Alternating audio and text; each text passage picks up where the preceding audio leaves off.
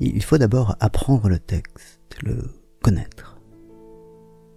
Parce que tant que le texte n'est pas su, on doit garder le livre en main. Et, tant qu'on garde le livre en main, il est comme un piquet autour duquel on tourne. On ne peut pas faire de gestes, on ne peut pas se déplacer sur le plateau parce que parce que notre regard reste fixé sur ce livre et, et du coup on ne voit pas les autres.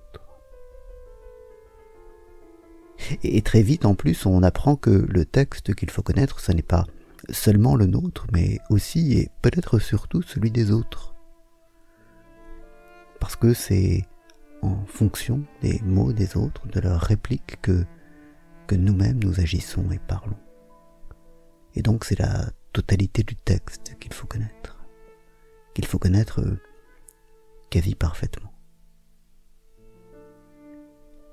Et, quand cette étape a été franchie, on est, on est encore très loin du compte parce que quand le texte est su, il faut ensuite, par un processus euh, quasi magique, l'absorber pour que notre attention n'ait pas à être retenu par, euh, par l'effort de récitation. Il faut que, par je ne sais quel prodige, connaissance du texte passe par des canaux qui, qui n'entraînent pas notre attention. Il faut que, que ça coule sans que, sans que notre attention ne soit mobilisée.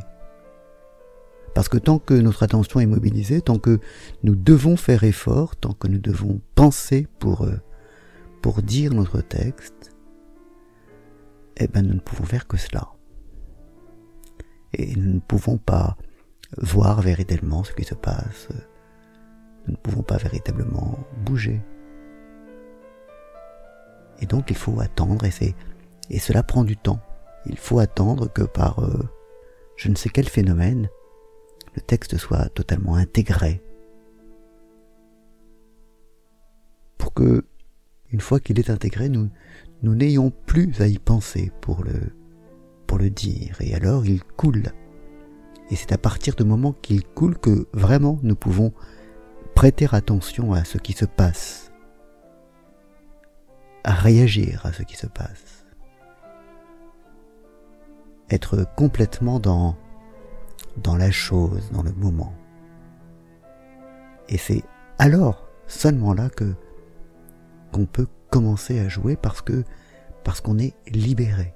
La, la libération permet de jouer, elle vient un peu paradoxalement de, la totale maîtrise de tout ce qui est en amont.